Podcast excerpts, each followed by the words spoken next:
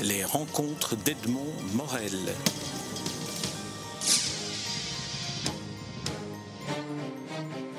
Philippe Nayer, je suis très heureux de vous rencontrer, en plus euh, dans un endroit historique euh, qui est l'Astor Hotel euh, à Shanghai.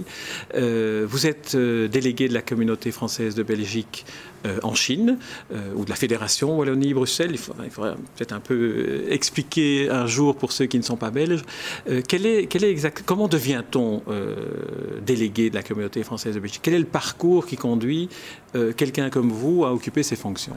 Les parcours de vie vous savez, sont toujours euh, très, erratiques. Hein. Euh, je, suis, je suis au départ un chimiste de formation. Donc vous voyez que ça nous éloigne très fort de la diplomatie.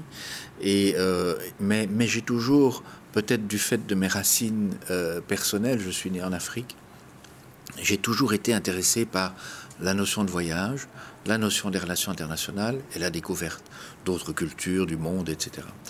Et donc, euh, à l'époque, c'était en, 1974, je pense, je termine l'université, ou pratiquement, et je m'en vais euh, directement en service civil euh, en Mauritanie. Et donc là commence un long périple de vie qui m'entraîne d'un pays à l'autre, d'une fonction à l'autre, notamment aux îles Comores aussi après. Et aux îles Comores à un moment où la, la géopolitique est tendue. Euh, le canal de Suez est fermé à l'époque. Nous avons les, crises du pétrole. Et euh, en tant que représentant de, la coopération euh, francophone, c'était l'APF que vous connaissez peut-être, j'étais représentant de cette coopération aux Comores, où nous avions un certain nombre de formateurs, professeurs, techniciens et autres. les affaires étrangères m'ont demandé si je ne voulais pas accepter le rôle de consul de Belgique. Voilà comment euh, le, premier pas dans l'étrier euh, de la diplomatie s'est fait. Et euh, j'ai accepté cette fonction, un peu étonné d'ailleurs, parce que j'étais fort jeune.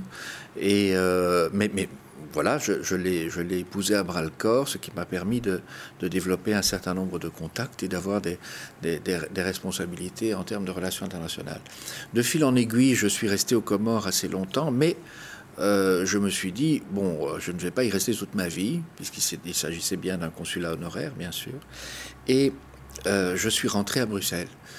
Et j'ai fait quelques missions au Rwanda, au Burundi, pour, pour le compte de la coopération toujours francophone. Et c'est à ce moment-là que Philippe, non, que le prédécesseur de Philippe Sinen, c'était Roger Deheb, euh, m'a appelé et m'a demandé si euh, j'étais partant pour euh, une mission au Burundi. Ce que j'ai accepté, un peu toujours dans le même cadre de la coopération entre les pays francophones et, nous. Et à ce moment-là, c'est, on, est, on, est, au moment de, 1990, et une période de déstabilisation assez forte dans, dans l'Afrique centrale. Euh, les événements du Burundi, les événements annonciateurs au Rwanda sont très difficiles.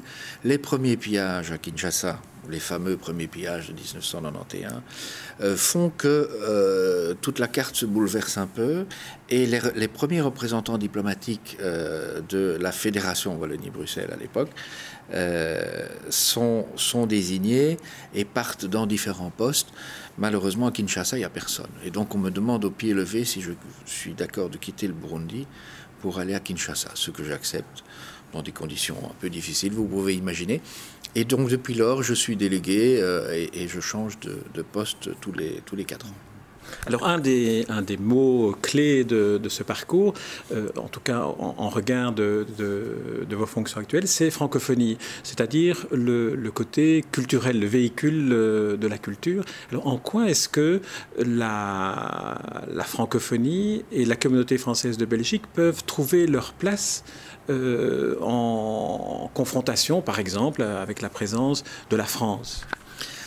Vaste question, effectivement, euh, mais, mais qui, est, qui est en partie résolue euh, plus au niveau, euh, au niveau des, des, relations internationales qu'au niveau du vécu personnel.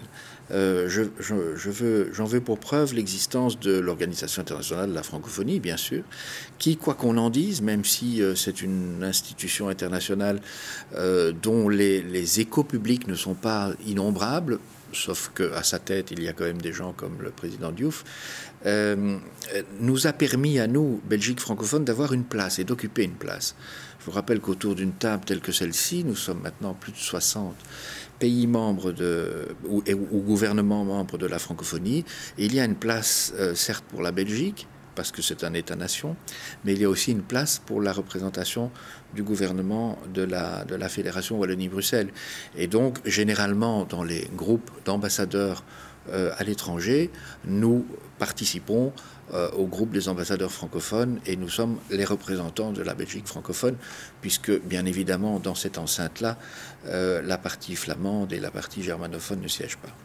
Alors est-ce qu'il euh, serait possible que vous nous expliquiez comment se fait le partage entre l'ambassade et la délégation que, que vous représentez, c'est-à-dire entre le niveau fédéral mais aussi le niveau plus économique, politique et diplomatique, et le niveau culturel. Et ici, peut-être, euh, on pourrait entrer dans, dans, l'aspect littéraire, dans l'aspect promotion de la langue française, mais à travers la langue française, promotion de la littérature belge francophone. D'accord. Euh, les relations avec les, ambassades sont, très dépendantes de la taille des postes. Euh, ça, c'est la première chose qu'on peut dire. Dans des ambassades assez importantes en termes de nombre de diplomates, euh, ou dans des ambassades où le nombre de diplomates est relativement limité, les choses sont évidemment très différentes, parce que le volume de travail est souvent important, euh, mais les moyens obligent à prioriser. Ça, c'est la première chose qu'on peut dire. La deuxième chose, c'est qu'il ne faut pas oublier qu'en Belgique, il y a un partage normalement clair des compétences et de l'exercice des compétences, y compris à l'international, puisque nous, avons au niveau du fédéralisme belge cette particularité qui fait que les entités dites fédérées, donc je pense à la Fédération Wallonie-Bruxelles, à la Wallonie maintenant, qu'on n'appelle plus région Wallonne, à, la, Bruxelles-Capitale, à la Flandre, euh, ont un pouvoir de signer des traités dans leur domaine strict de compétences on revient à la culture ou à la promotion de la langue, il s'agit bien d'une compétence communautarisée chez nous, donc une compétence qui, du côté francophone, appartient à la Fédération Wallonie-Bruxelles. Et la Fédération Wallonie-Bruxelles utilise un outil diplomatique qui ne s'appelle pas Affaires étrangères, mais qui s'appelle Wallonie-Bruxelles International. Donc on peut faire la comparaison entre euh, un ministère des Affaires étrangères au, sens classique du terme avec euh, Wallonie-Bruxelles International, qui qui n'est rien d'autre que l'administration des relations internationales de la communauté et maintenant aussi de la région wallonne, puisque les deux euh, entités, les deux anciennes directions des relations internationales des deux gouvernements ont fusionné dans Wallonie-Bruxelles International. Alors, Wallonie-Bruxelles International possède donc des représentations diplomatiques, c'est tout à fait logique. Euh, je disais à, certains des collègues ici qu'il n'y a pas de relations internationales sans réseau, euh, en tout cas sans réseau extérieur. Et donc le réseau extérieur, c'est celui qui est multiforme, à la fois celui des délégations, nous en avons près de 18 dans le monde, euh, celui de, l'ensemble de nos ambassadeurs culturels, on peut appeler comme ça, nos lecteurs, nos coopérants, dans, dans, différents domaines. Et on pourrait, dans le cadre d'un rapprochement avec les autres compétences notamment les compétences régionales qui touchent à l'économique ou qui touchent au pôle de compétitivité dont vous avez certainement entendu parler, euh, nous pouvons y associer également le réseau des attachés économiques et commerciaux de la Wallonie.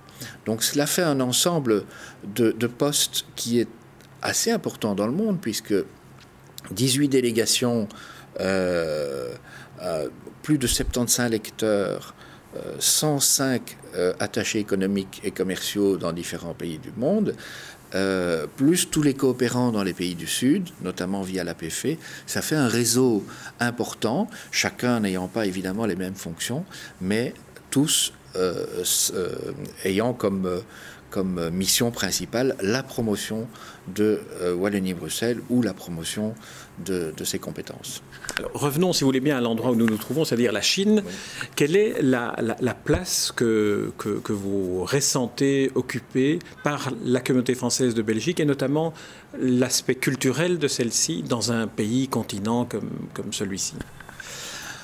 On va essayer de rester très modeste, puisque évidemment c'est très difficile de, vivre, voire d'être présent dans, un, dans un, ce que vous appelez un continent, à juste titre, euh, que représente la Chine. Alors, euh, première chose à dire, euh, nos relations internationales, en général, au niveau fédéré, datent d'il y a 30 ans. La présence d'une délégation en Chine ne date que d'il y a 4 ans. Donc, relativisons les choses aussi. Mon prédécesseur, qui était Marc Cohen, euh, a eu le grand mérite d'installer cette délégation dans des conditions qui ne sont pas toujours faciles, avec très peu de collaborateurs. Euh, les circonstances économiques que nous connaissons maintenant nous empêchent effectivement de développer euh, une délégation comme on le souhaiterait. Néanmoins, j'ai la chance de pouvoir travailler avec cinq collaborateurs. Et bon, ça ne vous étonnera pas lorsque je vous dirai que nous sommes contraints des priorités dans un pays aussi grand que, que, la Chine. La délégation est à Pékin. Les réseaux des attachés économiques et commerciaux sont euh, répartis dans le pays. Il y en a quatre, c'est Shanghai, Pékin, euh, Canton et Hong Kong, si on inclut euh, Hong Kong dans la Chine continentale. Et nous avons actuellement un réseau de trois lecteurs, Wuhan, euh, Shanghai et, Pékin auprès des universités. Et, grâce à ce réseau des trois lecteurs, euh, il y a tout un travail qui est fait sur non seulement la langue française, euh, les, spécificités de la, de la Belgique francophone, notamment en matière littéraire, mais aussi en matière de la langue, et donc une entente plus ou moins cordiale en général avec l'ensemble du réseau français qui lui est beaucoup plus développé que le nôtre, mais avec lequel nous avons signé un accord de coopération de telle manière que nous euh, poursuivions ensemble les mêmes buts, c'est-à-dire la promotion d'une certaine diversité francophone. Et c'est ainsi que grâce au réseau des 15 alliances françaises qui existent dans le pays euh, en Chine, euh, nous pouvons, bon an, mal an, développer avec eux un certain nombre de projets qui nous permettent de mettre en avant soit des opérateurs culturels, soit des, auteurs ou des illustrateurs. C'est le cas euh, prochainement. Euh, nous recevons dans une dizaine de jours Godizia Bois, qui est l'auteur de la bande dessinée euh, L'élève du Cobu que vous devez certainement connaître et qui rejoint la Chine pour la première fois. Il va à la fois la découvrir, mais aussi donner, pratiquer un certain nombre d'ateliers, de rencontres avec des, enfants, avec des étudiants, avec des formateurs, etc. Ma dernière question, c'est une question plus euh, euh, théorique, disons. Est-ce que d'après vous, la, culture que, vous promouvez, la, littérature euh, provenant d'un pays comme la, Belgique, peut être un, vecteur de développement économique? Est-ce qu'il y a, est-ce qu'on tient compte de, la valeur économique de ce qu'est la culture, notamment la littérature, par ce qu'elle peut véhiculer? Oui, bien entendu. Mais alors, il y, a, y a deux aspects qu'on pourrait développer. C'est en cela que nous priorisons nos, actions. Euh, un marché comme la Chine, si on parle de marché et d'économie, un marché comme la Chine est potentiellement énorme. Euh, cela ne veut pas dire que n'importe quel produit peut y être développé. Et donc, en revenant à nos compétences, surtout en matière euh, communautaire, là, une de nos priorités, c'est de se dire quel est le terrain qui, qui nous permet de faire une jonction entre la création, entre une, œuvre, quelle qu'elle soit, et une mise en marché, euh, si je comprends bien le, le, but de votre question. Et nous avons justement choisi une première priorité qui est le livre jeunesse. Il y a euh, vous savez, une potentialité énorme en matière d'auteurs euh, et d'illustrateurs du livre jeunesse en, en, Wallonie-Bruxelles. Et grâce à ce, euh, à ce secteur-là, nous avons des contacts avec un nombre assez important de maisons d'édition chinoises qui ont déjà peu ou prou euh, pratiqué euh, l'approche de certains de nos auteurs. Certains sont d'ailleurs déjà traduits en chinois. et nous espérons par là non seulement faire connaître nos auteurs, mais aussi développer leur, présence dans un, dans un énorme pays qui est la Chine. Philippe Nayer, je vous remercie pour cet entretien. Je vais maintenant rencontrer les, trois lecteurs dont vous avez évoqué le, travail et la présence en Chine. Merci Philippe merci Nayer. Beaucoup, merci beaucoup. Les rencontres d'Edmond Morel.